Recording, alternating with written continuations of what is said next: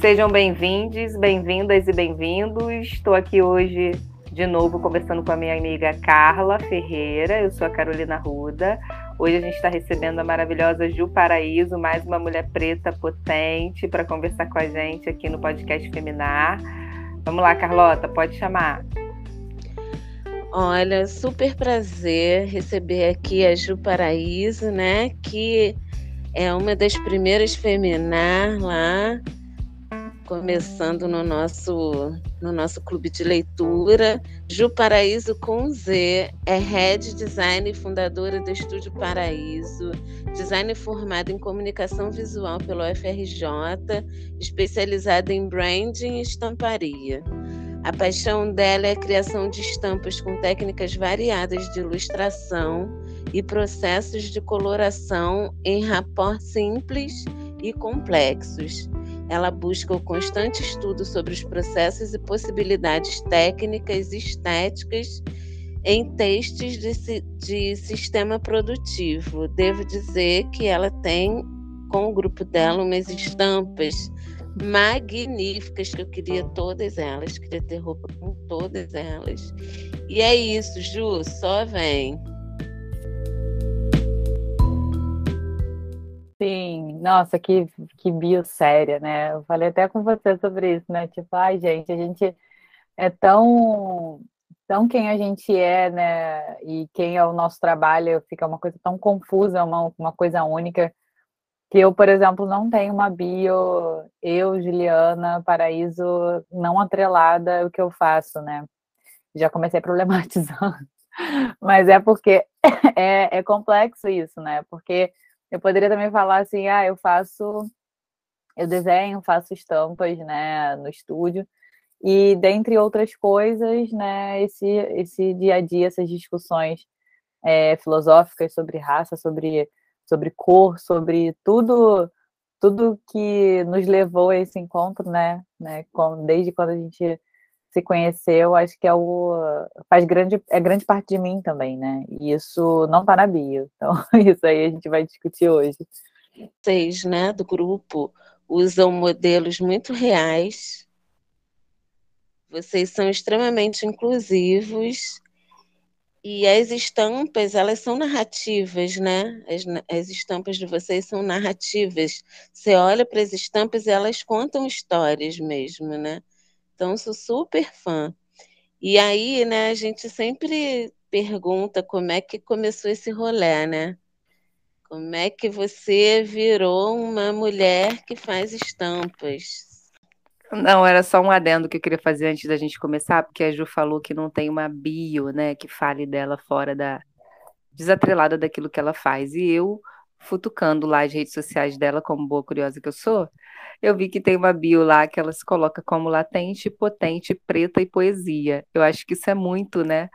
É muito. Claro que isso tá no que você faz também, mas eu acho que isso é muito do humano, né? Quando alguém se coloca como poesia, eu já fico com o olhinho brilhando. E isso foi uma problemática que eu fiquei pensando muito sobre isso, né, nos últimos anos, nos últimos tempos. Quem eu era para além do estúdio, quem eu era, porque como fui eu que criei, isso se confunde muito, né, em muitos momentos, assim. Hoje em dia, um pouco menos, mas eu ainda tenho fornecedores e clientes que ainda falam o estúdio Ju Paraíso, e o estúdio nunca foi Ju Paraíso, né, o estúdio é o Estúdio Paraíso, que por acaso é meu sobrenome, mas é, eu nunca quis que fosse um, um, um, um trabalho solo, sabe? O Estúdio Paraíso, ele começou eu quando é, agora vou, vou, já vou engatar né na pergunta né como começou porque tem muito a ver com, com né com essa questão da bio né pessoal pessoa física jurídica. Mas quando começou eu, eu, eu trabalhava na, na Dress Shoe e aí de, né por insatisfação pessoal profissional eu resolvi sair. E eu já trabalhava no mercado então eu já conhecia alguns fornecedores é, eu comecei a trabalhar é, no Andrechu e comecei a morar muito longe de onde era a fábrica. E aí começou a ficar muito muito difícil, assim. Aí o ambiente de trabalho também já não estava um ambiente que eu me encontrava mais naquilo. Acho que eu sentia que, que, que a criação de estampas ela era muito mais do que o desenho, do que a ilustração. É, curiosamente, a ilustração nem era uma das, ou o desenho, né, nem era uma, por exemplo, das minhas matérias favoritas na faculdade, né. Então eu achava que, que um departamento de criação ele deveria ser mais, sabe, que dava para gente entregar muito mais do que além desenhar, né, estampa, sim, auxiliar em outras partes, né, até mesmo da inteligência têxtil ali do negócio. E aí eu resolvi sair e criar uma e ficar trabalhando como freelancer, né? Comecei a, eu comecei a trabalhar de home office em 2017. E aí quando foi passando o tempo, eu vi que que dava que eu conseguiria atender melhor e mais pessoas se eu tivesse uma rede de apoio de mulheres. Então, quando o estúdio começou, a gente só trabalhava com mulheres.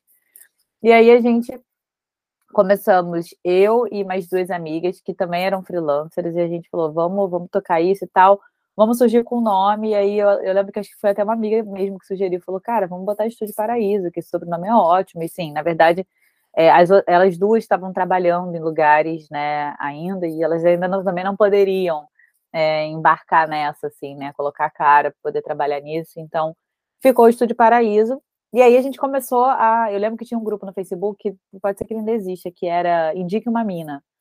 E eu coloquei um anúncio lá no Indique uma Mina e falou: estamos precisando de mulheres, é, designers de estampas que queiram participar de um coletivo novo aqui no Rio, não sei o quê. Cara, e foi surgindo gente, surgindo gente. Tem gente que desenha comigo até hoje. E aí virou uma, uma grande rede de indicação de mulheres. Assim, ah, eu conheço uma amiga que trabalha não sei aonde, ela quer participar. Eu também e tal. Então, eu até fui no, no Queremos, né, no mês passado, e encontrei design do estúdio que eu só que eu trabalho com ela tipo há cinco anos e a gente só se encontrou tipo duas ou três vezes. Então a gente já faz home office há muito tempo e criamos uma rede muito forte assim de é, eu eu levando essa parte comercial, desenhando também. Em algum momento eu tive que desenhar menos, né, para poder lidar com a parte comercial da área texto, que é uma parte que eu gosto muito. E aí, depois de um tempo, a gente até abriu. Então, a gente hoje trabalha com designer homem também, mas o, o estúdio, acho que ele começou.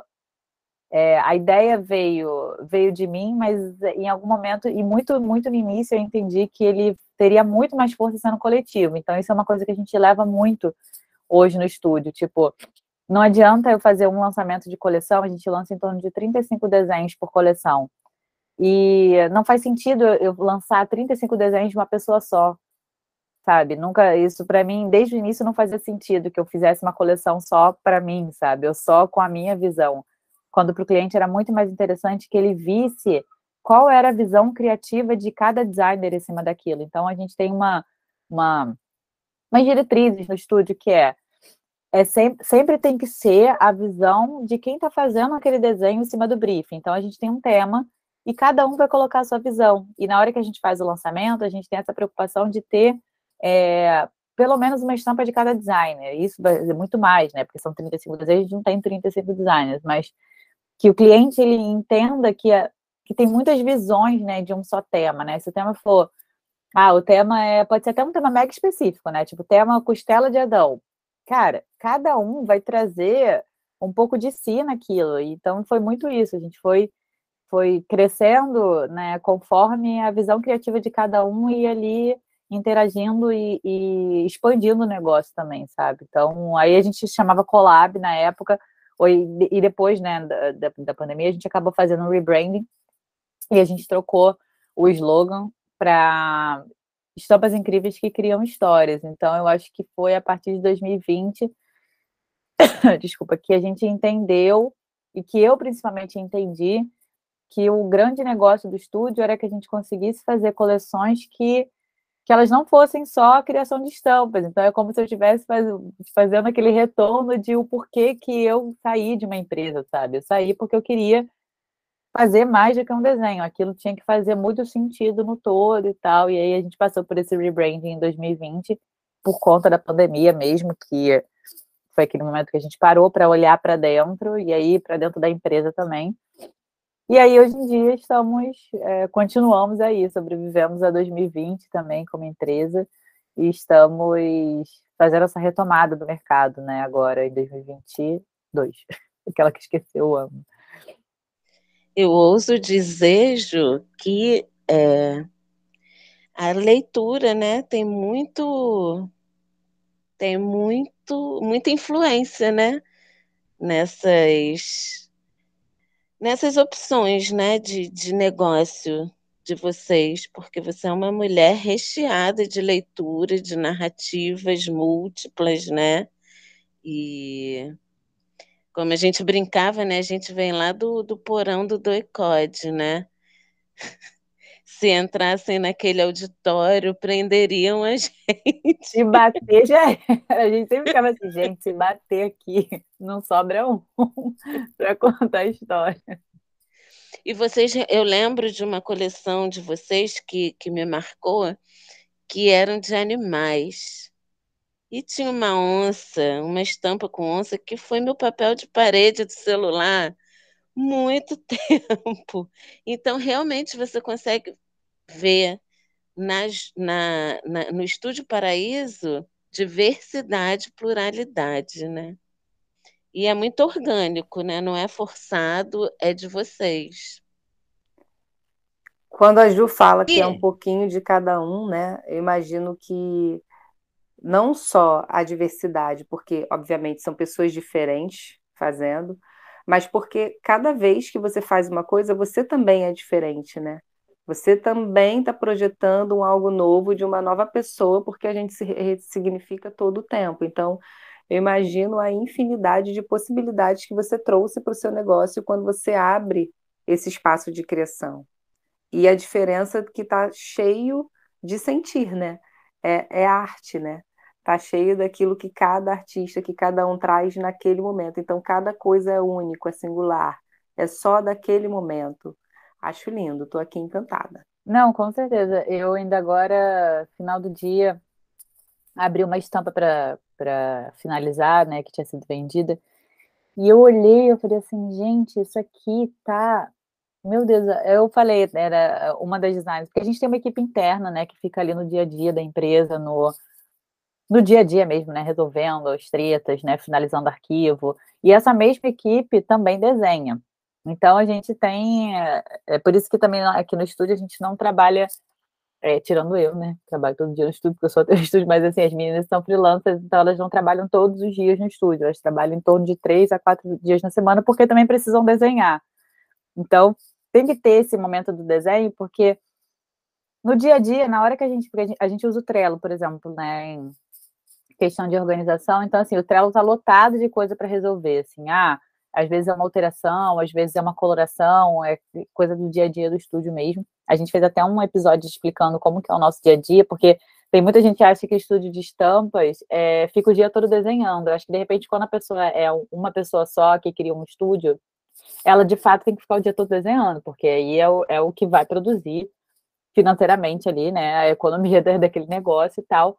Mas no caso do estúdio, como a gente tem uma equipe maior, a gente é, o dia que a gente não está no estúdio, que a gente está off dos jobs, que a gente chama dos jobs do dia a dia, a gente desenha. Então era uma história que eu não tinha visto, porque, sei lá, a, acho que a menina que faz o atendimento passou para ela, e aí quando abriu, eu falei, gente, isso aqui tá maravilhoso, isso aqui tá. Assim, em, em questão de elemento, era uma coisa simples, porque era uma estampa de limão siciliano com umas flores brancas do, do limão e tal. Mas a, a, a a delicadeza, a suavidade que, que ela conseguiu colocar ali, eu falei, amiga, isso aqui tá a coisa mais linda, assim, eu acho que isso se conectou criativamente muito com você. Dá para ver que você, eu, eu, tipo assim, dava para ver que você ficou muito à vontade, muito confortável desenhando isso. E ela falou, cara, muito, eu amei fazer, assim, isso aí é a minha cara, porque e aí você vê que, que eu, não é só um capricho, mas você vê que aquilo, você olha a pessoa e você vê aquele desenvolvimento, você vê que aquilo está muito conectado com quem a pessoa é. Então, eu acho que o desenho, ele, se você for analisar, fizer uma, realmente uma análise né, da imagética daquilo, ou filosófica daquilo, de algo que a pessoa realmente pegou para fazer, porque a gente também faz um monte de coisas que a gente tá lá no to-do, né? Eu tenho que fazer tenho que fazer. Mas dá para você ver quando o designer pegou, pegou aquilo e falou, cara, isso aqui eu tô amando fazer. Eu tenho algumas tem estampas que eu já fiz, não sei lá, não sei quantas estampas eu já, já fiz na vida, mas tem, eu tenho algumas estampas que eu vou lembrar delas para sempre, porque aquilo foi muito, falou muito de mim ali, ou no momento, ou um momento que eu estava passando, ou um, de, sabe, é, é, eu acho que o, o, desenho ele vai te conectando até, até o tipo de traço, eu reparo isso também, né, a pessoa, é, sabe, se a pessoa está passando por algum momento, como que aquele traço ou aquilo vai conectando com ela de alguma forma ou não, sabe, é muito além mesmo do desenho, né, a pessoa tem que estar tá à vontade criativamente para fazer aquilo, mesmo que seja uma coisa lúdica e mesmo que seja ao mesmo tempo, né? Você tem o lúdico da criação e você também tem a obrigação de estar fazendo aquilo, porque a gente tem o, nosso burocrático, né? Mesmo sendo um estúdio de estamparia, o nosso burocrático é, tem que fazer aquilo. Tipo, eu tenho que fazer esse desenho, eu tenho que fazer essa flor. Mas quando você pega um designer que, quando a gente deixa essa liberdade para o designer, que é o que a gente preza, de, olha, o nosso tema é, a última coleção que a gente lançou foi artesania pop, o nosso tema é misturar os artesanatos brasileiros com é, uma, uma estética pop dos anos 60. Cara, vai na fé, a gente dá, monta moodboard, a gente monta a cartela de cor, mas tudo isso para poder ajudar o designer a criar o próprio caminho, assim. E a gente fez uma viagem no mês passado para São Paulo, que é uma praça completamente diferente, assim, os clientes do Rio compram muito diferente dos clientes de São Paulo, que compram muito diferente dos clientes de Goiânia, de Fortaleza. As regiões têm suas, suas particularidades, e quando a gente chegou em São Paulo, a gente, a gente recebeu um feedback muito legal do tipo, vocês estão fazendo alguma coisa diferente mesmo, sabe? Vocês estão realmente trazendo alguma coisa pra gente que é novo.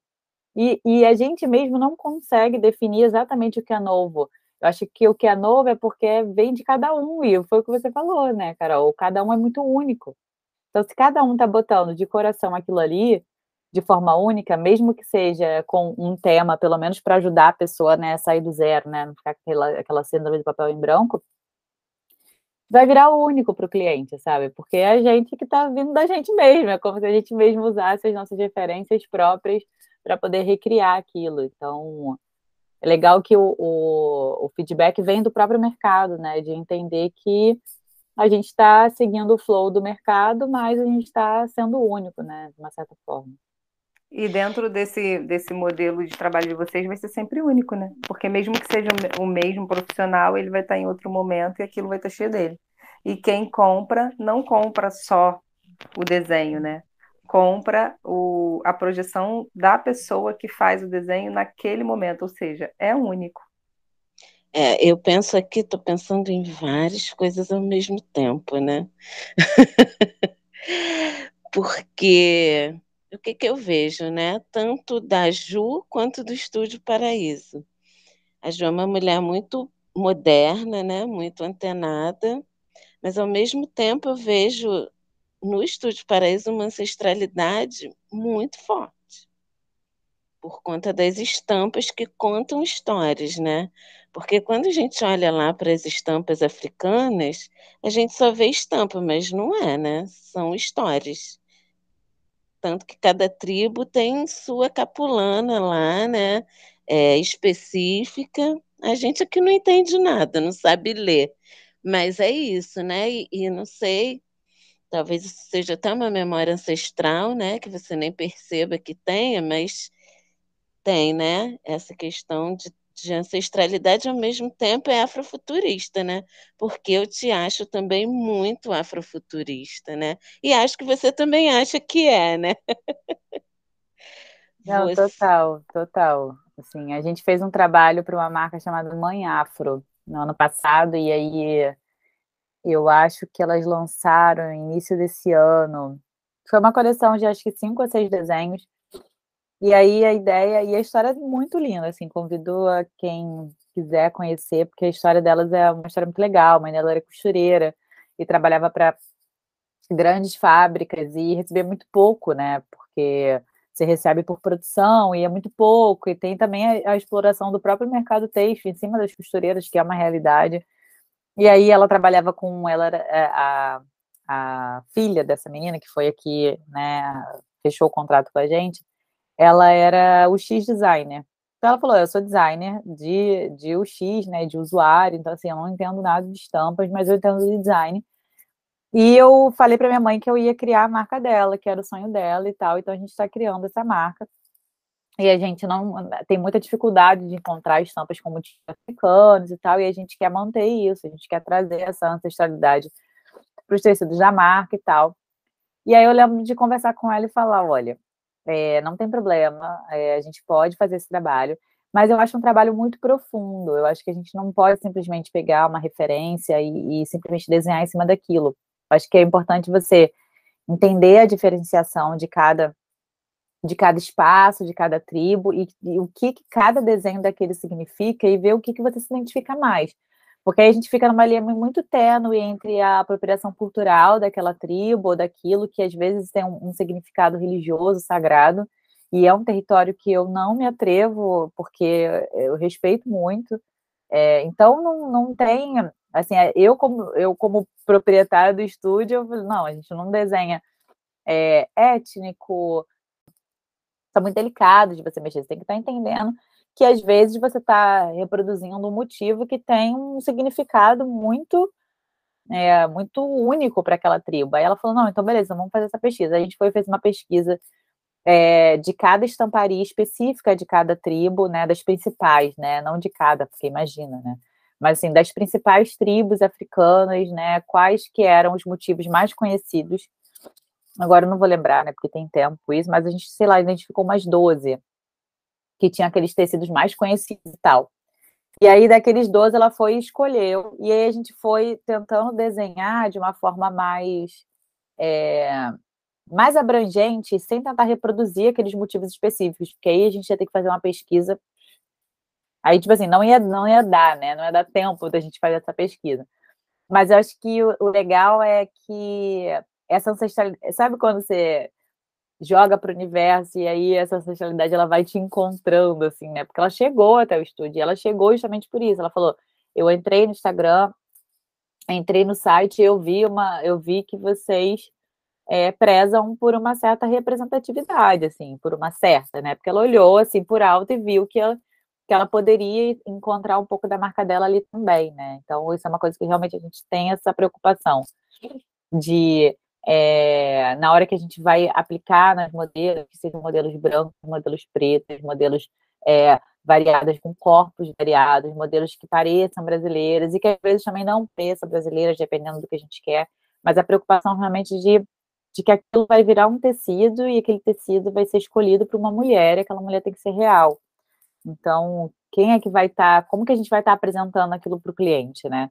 Eu sou, eu, eu desde o princípio, eu nunca gostei de enviar estampa para o cliente, tipo, enviar um, como se fosse um wallpaper, sabe? Tipo, enviar um pedaço do desenho. Não. Tem que enviar para ele, aplicado numa roupa, que aquela roupa faça sentido, que aquela mulher também faça sentido para ele. Então, ah, se é uma marca, às vezes é um briefing específico, né? Porque às vezes a gente não sabe, às vezes é um fornecedor que pede desenho. Briefing específico, ah, é uma marca de uma mulher de 30 anos, de do Nordeste do Brasil, não, então a gente vai tentar fazer é, aquela apresentação que faça sentido para aquele proprietário, né, para que ele se encontre ali também. Então, aí eu acho que as pessoas elas vão vão vão retornando isso para a gente também, né? É, tipo, vocês têm essa preocupação e a gente quer que quer que essa preocupação venha para minha marca também. Então, é legal ouvir o retorno, né, do, das pessoas que chegam até a gente, sabe? Eu penso, estou pensando várias coisas, né? E aí estou pensando lá, na, a Carol leu né, a sua bio pessoal no Insta, né? Que tem o um pedacinho da Principia, né? E somos fãs enlouquecidos do Emicida. E, e eu lembro exatamente quando saiu o CD, né? O álbum o amarelo, que a gente ficou enlouquecida com Principia e a gente ouvia e era um, né, era um livro para gente. E há pouco tempo, eu vou ler para vocês, apesar da Feminar se tratar de narrativas femininas, né? A gente também não pode negar os nossos pretos. E o MC é um professor, né? Tão professor que virou professor mesmo, né? Em Lisboa. E esse título, para mim, Principia, era algo que principia, né? E nós principiamos, né? Os negros principiamos. Depois eu fui ver que é muito mais do que isso, né? Porque o Emicida não tem para brincar com ninguém. Principia é um, um conceito do Isaac Newton. Olha que loucura. E aí, o que, que diz esse conceito? É, aquelas coisas que se referem à gravidade, volubilidade, força clássica, resistência dos fluidos e forças desse tipo sejam atrativas ou repulsivas. Ofereça esse trabalho com princípios matemáticos da filosofia, que toda a essência da filosofia parece consistir nisso a partir de fenômenos de movimento, investigar as forças da natureza. Ou seja, né? Principia é a nossa própria movimentação atual, né? E aí ele lindamente nesse nessa música especificamente ele coloca lá, né, um, um canto católico, ele cantom, candomblessista e um pastor que me faz chorar sempre que eu ouço falar, né? Porque o pastor Henrique Vieira, ele é fantástico, né? E, e ele traz essa ancestralidade toda, né? Mas esse rolê todo para falar para falar como as narrativas nos permeiam, como elas estão é, dentro da gente e como a gente usa elas sem perceber, né? porque trabalhar com estamparia, como você falou o tempo todo, é algo muito lúdico. Lúdico, ancestral, mas que não deixa de lado a parte séria da coisa, né? E, e aí você tá de malas prontas, né? E vai ocupar um lugar um lugar que é, que representa muito para gente, né? Você já é representatividade, vai ser mais ainda, né? E outra coisa, né? O, o, você achava também vir aqui, né? Vocês foram mulheres que inspiraram a feminar, né? O seu negócio inspira a feminar. E o seu negócio também tem esse perfil da coletividade africana, né? Do Umbutu, eu sou porque nós somos, tá aí, e aí, né, a gente vai usando toda a nossa tecnologia ancestral, todo o nosso acervo ancestral, sem às vezes se dar conta de que está usando, né? E aí, fala pra gente como é que é esse rolê que você vai dar agora, né? E fala também, né, de que, de novo, há, há quem diga que você não é negra, há quem diga que você é moreninha. Conta pra gente desse voo, Ju. Ó, parafraseando Emicida, preta ou morena, na dúvida chame de princesa. Mas é. Primeiro eu quero falar de Principia, que Cara, eu ouço esse, eu até hoje ouço o amarelo, depois que lançou ao vivo, até hoje eu ouço o amarelo viu quase todo dia, gente. É uma doença. Eu sabe? também. E choro, tá? Quando e eu choro. assisto, eu choro. Eu também. Mas Principia, eu, eu choro sempre. Todos os dias. Eu ouço, eu ouço Principia todos os dias. É inacreditável assim o poder dessa música, é, assim, para mim, né? E para eu acho que para para gente, para os nossos irmãos e irmãs pretas, assim, acho que tem uma é um alcance que, que, que é diferente, assim, é um alcance diferente. Acho que o CD como um todo ele atinge a gente de uma maneira diferente, assim. Então, eu lembro quando, quando eu recebi é, é, o aceite desse mestrado na França, a primeira postagem que eu fiz, né, assim, em off, né, sem as pessoas saberem de nada, era te vejo no pódio, né? Que era que é uma frase também que o MC fala, que é e eu acho que é um espaço realmente é, uma, é, um, é a conquista de um espaço que cara é muito novo ainda e é muito triste ser muito novo ainda, né? É uma coisa que e eu fico é, olhando as fotos da própria faculdade, né, de quem são as possíveis pessoas que estudaram comigo, e eu vou ser a única preta da turma. Isso é uma coisa que eu já imaginava que seria, assim, apesar da França ter diversas colônias africanas, ter colonizado diversos países africanos e é, Paris ter várias colônias ali de pessoas que, que ou refugiados ou pessoas que simplesmente moram lá porque elas são francesas também. Você ainda tem ainda esse impedimento ainda dos espaços ainda, né, né da França da própria França. Então você imagina das pessoas é, imigrando de outros países como não seria, né? Assim, é um curso de moda também, que é um mercado mega elitizado, um espaço de estudo muito elitizado é, em todos os aspectos. Então, é, eu via isso desde que eu comecei a trabalhar com moda também. Né? Na verdade, quando eu comecei a trabalhar com moda em 2014, eu acho, 2015.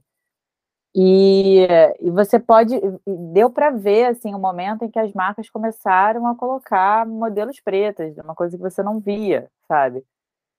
Gente, isso é inacreditável, isso tem, tipo, pouquíssimo tempo, né? Então, é, a criação, a criação de, de o, que eu, o que eu sinto é que eu tô, eu me sinto muito dentro dessas frases do Emicida, que é, eu tô ali para poder fazer uma representação de um espaço que, que, que eu não deveria ter que lutar por esse espaço, sabe? Que esse espaço, ele é um espaço intelectual, um espaço de negócios onde as pessoas são intelectualmente iguais, sabe?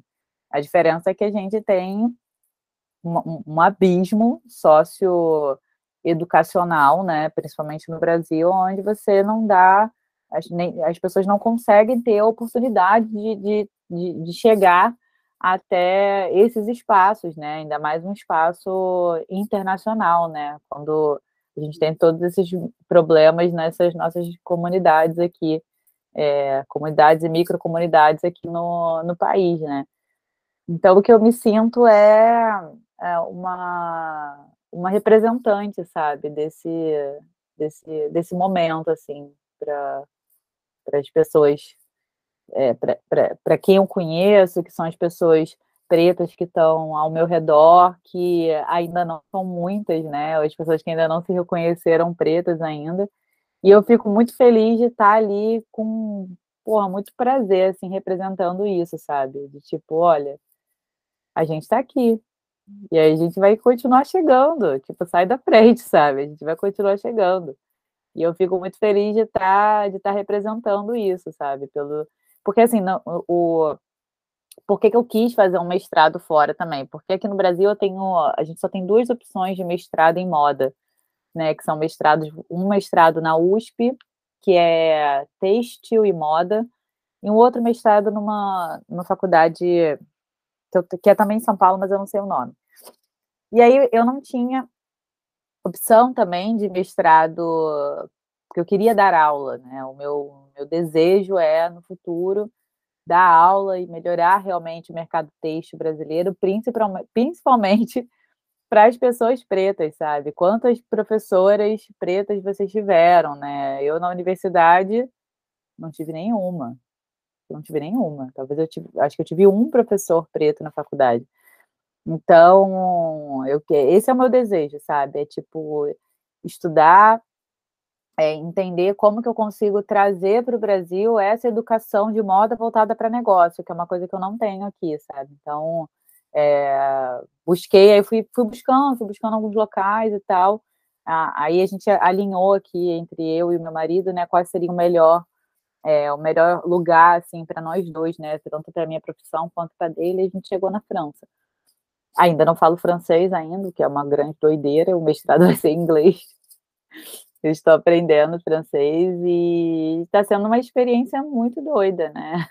Sendo bem, bem, bem doido, tudo isso acontecendo ao mesmo tempo. Mas eu estou realmente, foi o que eu falei, eu me sinto muito feliz por, por estar lá fazendo essa representação, sabe? De tipo, sim, eu estou aqui e eu vou continuar chegando, sabe? Então vocês É isso, se acostumem com a gente, igual um trator, sai da frente mesmo. Eu gostei eu... quando eu, eu gostei da fala, eu vou continuar chegando, né? Porque parece que quando um chega, a gente se sente chegando, e todo mundo que chega, a gente está chegando de novo, e de novo, e de novo, né? E é isso, o Ju está chegando, e é nós, é nós estamos chegando, né, Carlos? Eu sou porque nós somos, né? E não tem jeito. É minha próxima tatuagem. Já tatuei o Sankofa, Povoada, e a próxima é o Umbuto. É, agora quem vai problematizar sou eu, né? Porque eu escuto e não faço parte desse pensamento, né? Muitas pensadoras até falando que não querem pensadoras negras, né? É, mulheres negras falando que não querem estar em espaços onde o branco está e que querem ir em qualquer lugar, todo mundo quer ir em qualquer lugar. Mas eu acho que a gente tem que entrar no espaço do branco, sim. Que a gente tem que estar tá lá, sim, sabe? Tem que botar o pé na porta é, ritmo de Jamila, né? Que é o que a Djamila faz. Ela vai lá para a Europa, no espaço antropocêntrico, e acaba com todo mundo, que é o, MC, é, que, é o que Emicida fez também em Portugal. Então, acho sim que a gente tem que entrar no espaço dos brancos, sim. Eu não quero viver é, segregada ainda, né? Não quero viver segregada. Eu quero mostrar o que eu vim no espaço do branco, mostrando o nosso, a nossa cultura, né? Que a gente demorou tanto tempo para entender como é que era, o que que era, e ainda não entende muito bem, ainda está entendendo. Então, acho isso muito importante, o colonizado entrar pela porta da frente na casa do colonizador né? uma coisa bem Luiz Gama, né? Bem Chiquinha Gonzaga. Então acho isso espetacular, né? Entrar colonizado entrar pela porta da frente. E eu fico muito feliz, né? Quero te parabenizar muito, porque é isso, a gente vai chegando e vai chegando, e cada vez mais chegando, né? E. E. Nem sei, cara. Muito bom. Acho muito bom. Eu vou aproveitar para parabenizar também a Ju. Parabéns. Estamos lá, né? Chegamos. Agora, é, quero ressaltar que eu acho muito bonita a fala da Carla e extremamente relevante que a gente esteja nesse espaço branco, contando a nossa história a partir da nossa ótica, e podendo ser ouvido para além dos nossos corpos e das nossas dores, né? Acho que isso é muito significativo. E também acho significativo que a gente ocupe os espaços pretos e que a gente ocupe todos os espaços com a nossa voz e com tudo que a gente se tornou, né? A nossa existência precisa estar presente em todos os espaços. Eu acho que isso precisa ser validado, porque quando a gente está no espaço do branco, a gente está plantando semente. E quando a gente está em espaços pretos, quando a gente está nas comunidades, quando a gente está em espaços majoritariamente pretos, a gente está plantando sementes também. A gente está mostrando para essa galera preta que é possível, né? E a gente está fortalecendo o espaço preto, né? Então, acho que quando a gente consome espaço preto, é fortalecimento. Quando a gente consome espaço branco, é empoderamento também. É mostrar que a gente também está lá. Então, eu acho que a gente tem que estar tá aí, tá na vida, em todos os lugares. É isso, né? Quilombar nos dá força, né? Quando a gente está no espaço majoritariamente preto, é onde a gente recebe o afeto, a força e, e conhecimento, né, de quem nós somos. E forma pra... também, né? É espaço de formação. Espaço de formação, para poder entrar com esse pé na porta aí da frente. Porque sem é o Sankofa, né? Se a gente não voltar e não conhecer nossas origens, o futuro vai ser triste, né? E Ju tá entrando com a beleza da moda, né? Uma moda brasileira, preta. Não, e a moda brasileira ela está ganhando cada vez mais espaço também. Então, não só, não só, eu acho que para mim é muito mais do que, é, é claro que o profissional ele é, na verdade, foi a, a, a porta de entrada, né? Eu escolhi fazer o mestrado por conta da minha profissionalização no futuro e tal. Mas é, ontem eu estava terminando de ouvir o Mano a Mano com a Catiúcia. E, e, e cara, é, eles falaram muito sobre isso também. Tipo, o Mano Brown falando, pô, eu voltando, eu estava em Nova York, eu vi pre, todos pre, preto, tudo quanto é lugar, sabe? Tipo, e o preto, preto retinto, preto mais claro, to, todos os tipos de preto coloridos eu vi. E a gente foi muito bem recebido, assim, ele o filho dele, falou que o filho dele na época tinha uns 16 anos, e ele falou, sabe quando eu fui maltratado? Quando eu entrei no avião para vir embora para o Brasil. Porque nós dois éramos os únicos pretos no avião. E aí, eu reparo muito isso, assim, né? tem muito tempo que eu não viajo, né, por conta da pandemia, mas a gente viajava muito, eu e meu marido, antes da pandemia, parece que foi outra vida, né, gente? Há década isso. E toda vez que eu entro no avião, eu fico reparando é, o embranquecimento desse espaço ainda, né? Tipo, é um espaço muito embranquecido, do tipo, você, de você entrar e, e, e o, o, branco realmente está se perguntando, tipo, por que, que você está ocupando esse espaço, sabe? Tipo, um espaço que, é, na verdade, eu acho que até que, que não é físico, né? É um espaço de eu posso ir para onde eu quiser porque eu sou branco, eu posso me movimentar para onde eu quiser porque eu sou branco, você não. Tipo, a gente trouxe vocês para cá porque vocês têm que ficar aqui trabalhando para gente. Então tem uma, eu acho que tem uma, sabe, uma uma áurea ali naquele espaço de que de pertencimento da mobilidade, sabe? Isso é uma coisa que eu sempre prezei por quebrar. Talvez por isso que desde muito pequena eu tenho é, é, essa ânsia de viajar, de explorar o mundo, de tipo, sim, eu posso estar em qualquer espaço que eu quiser, sabe? E isso, isso dentro, né, de todos os privilégios de uma mulher preta, de pele mais clara, que teve os seus privilégios para conseguir fazer isso, né, gente? Porque também não tem como fazer isso é, de forma, ah, eu vou para onde eu quiser, né? Tipo, com a passagem, o preço que está e tudo mais. Então, a gente entende essas limitações, né, que tem, é, o que o povo preto tem, e eu acho que o que, o que eu sinto é estão, estar ali fazendo essa representação com o meu próprio negócio, de estudar e tal, é, é realmente um, um, um olhar para que sim, você vai ter essa possibilidade, você tem essa possibilidade, né, assim, se a gente for pensar fisicamente, economicamente, você tem as barreiras, né, que, que o, o capitalismo de, né, não, não deixa a gente transpor, né, porque economicamente pode ser inviável, mas é, é entender que você não tá, que não tem nenhuma barreira é, psicológica ou uma barreira invisível ali te impedindo de fazer aquilo, né? Eu acho que isso que é o mais que eu, que eu penso muito sobre isso, tipo, se você vai se sentir à vontade no espaço ou não, e você tem que se sentir à vontade no espaço, sim. Eu, eu concordo muito com vocês. Eu acho que, que o aquilombar ele tem que ser aquilombado no espaço branco também. Então, eu, eu, eu, quando viajo, quando eu vou para algum lugar, assim, eu faço maior questão de estar tá ali, de estar tá ali, estar tá ali mesmo, sabe? Tipo assim, eu tô aqui, e vocês que me vejam aqui, vocês que lidem com isso, porque eu tô muito bem aqui. Eu super não sou, eu tava, eu voltei a fazer aula de inglês, né? Porque o meu mestrado vai ser inglês, então, para poder pegar a prática da língua e tal.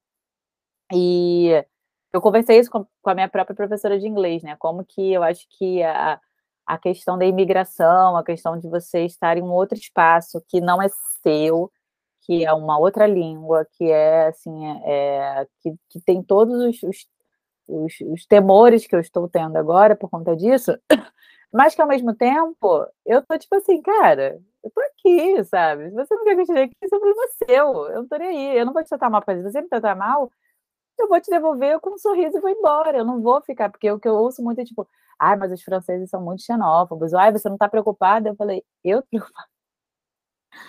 Estou preocupada com isso, eu estou preocupada com a saudade que eu vou sentir da minha família, do meu cachorro, dos meus amigos, né? Estou preocupada, sim, com como é que vai ser o negócio da empresa, ele vai rolar bem aqui, eu espero que sim.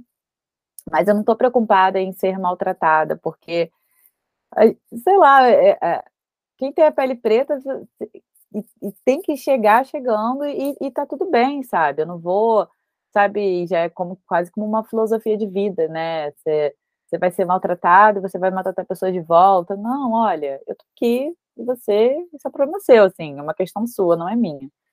Então, só vamos. Eu vivo por aí também, Ju. Eu vivo desse lugar de quem tem problema com a cor da minha pele ou com a minha orientação sexual é que tem um problema. Eu não tenho problema nenhum e sigo vivendo a minha vida bem à vontade, à minha maneira. Aquele que está incomodado é que precisa lidar com o seu incômodo. Eu só estou vivendo. O racismo é sempre um problema do outro, né? Assim como a homofobia e todos, as, todos os outros tipos de ódio, né? Intolerância religiosa é um problema sempre do outro, né? Que, que pratica. É, eu sempre falo que assim, quando a gente descobre realmente que é ser negro, rola aquela dor, né? Rola aquela dor, rola aquele sofrimento de você entender um milhão de coisas que você passou antes de entender realmente o que era ser preto. Aí depois você vai é, se conscientizando e aí você tem que decidir o que, que você faz com isso. Né? E geralmente a gente decide fazer isso, né? Botar o cabelo para o alto, um brinco grandão, uma roupa bem colorida, e não é isso que te faz falar mal de mim? Então agora você vai falar com propriedade. Porque o que você odiava agora é o que eu passei a amar. Então você vai ter que me engolir, né? Acho que é essa frase. Você vai ter que me engolir. E a partir do amor, né? Do meu amor por mim. E do meu amor pela minha ancestralidade, que é o que nos dá força, né? Para que a gente se mantenha. Mantenha essa coroa erguida, sempre. Sim, eu acho que vai ser o. Acho que quando eu fico pensando assim, ah, o que talvez eu sinta mais falta, além de, claro, família, amigos, cachorro, é, eu acho que é falta da, da, própria, da, da própria raiz, sabe? Da minha, da minha raiz aqui brasileira, da, da, da religião que eu estou me encontrando agora. Eu comecei a frequentar o terreiro de Umbanda e falei, cara, é isso, só que é isso só que eu tô indo. Umbandas, né? Você leu também, né? Umbandas. então, assim, eu vou sentir. Eu vou sentir falta do aquilombamento brasileiro, sabe? Isso com certeza. Eu vou fazer o aquilombamento com outras pessoas de outros países, de outros lugares, porque também é uma, é uma cidade multicultural também, né? Você tem pessoas de, do mundo todo lá mas é uma coisa muito nossa, né? É um entendimento muito de, de cultura nossa, da. Sabe, eu acho que isso. Gente, meu cachorro. Isso vai ser muito. Isso realmente vai ser uma coisa que vai, eu vou sentir muita falta, sabe? Porque são discussões muito únicas do povo brasileiro, da nossa luta, de, de, da nossa educação, da nossa política, da nossa saúde, que só a gente entende. Então, isso realmente eu vou sentir muita falta, assim, de estar aqui presente para poder é, ocupar de corpo, com o corpo, com o meu corpo, com a minha moda, com as minhas roupas, com o meu cabelo, esses espaços que ainda estão sendo conquistados, né? Então, vou estar fazendo isso, mas ao mesmo tempo fico pensando como que vai ser legal é, levar toda essa força, essa potência, né, de mulher preta, poesia brasileira para outro lugar, para que as pessoas conheçam também mais da gente, sabe? Mais da nossa história, né? Mais da, muito além do, do Brasil, principalmente do Brasil, né? Politicamente desastroso que está hoje. Então, vai ser um prazer também levar isso, sabe, para outros lugares. É missão, hein, Ju? E você vai levar também, né, uma coisa e um livro que eu sei que você também ama, que é O Corpo Encantado das Ruas, né? Eles estarão lá com você encantando sua moda, né? Vou levar ele e o Defeito de Cor, que eu estava separando os livros que eu vou levar, e eu fui Falei, caraca, o que, que eu vou levar, que eu não vou levar, né? De livro, né? Tem um monte de livro aqui. Aí eu botei ele numa caixinha, a princípio que eu ia deixar na minha mãe. Aí quando chegou a noite, eu falei assim, cara, eu não vou conseguir deixar ele aqui. Eu vou precisar levar ele. Porque foi um livro que eu entendi. Eu consigo ver a minha vida antes desse livro e a minha vida depois desse livro. Assim, é um livro que, que realmente foi um livro que mudou muito a minha vida. Assim. Então, eu vou precisar estar com ele ali do meu lado, nem que seja para eu olhar e olhar para a capa e falar assim, eu já entendi agora aqui qual é o meu papel aqui, eu entendi. Então, vai, vai comigo também. Quero te agradecer muitíssimo por ter vindo aqui no nosso espaço aquilombado, te desejar toda sorte do mundo, agradecer pela representatividade, estaremos lá com você, todas as nossas ancestrais juntas, né? Porque elas também estarão lá te guiando, porque serão representadas por você também. E gostaria de convidar todo mundo a conhecer o Estúdio Paraíso com Z. Fácil de achar, lindíssimo. O fio pessoal da Ju também é muito bacana. Se alguém tiver com algum problema, né, que precisa cuidar da saúde mental e todos nós precisamos. Psicóloga Carolina Ruda, procurem lá também no, no Instagram. Quem estiver precisando de alguém para cuidar da, da energia, Mariana Terapias. E quem estiver precisando de alguém para cuidar da sua página, Letícia. Quem estiver precisando dar um tapa no texto, pode falar comigo, Carlota F. Nascimento. Jabazão. E queria também convidar, né, a partir de, desse podcast, vou falar sempre, eu e Ana Glaucia teremos o prazer de fazer a primeira feira Sankofa aqui em Campo Grande, só com expositores pretos, com sabenças pretas, artistas pretos, músicos pretos, tudo preto, né? A coisa vai ficar preta. Então, indiquem, falem com a gente. Quem quiser expor, fala com a gente. É isso, muito obrigada.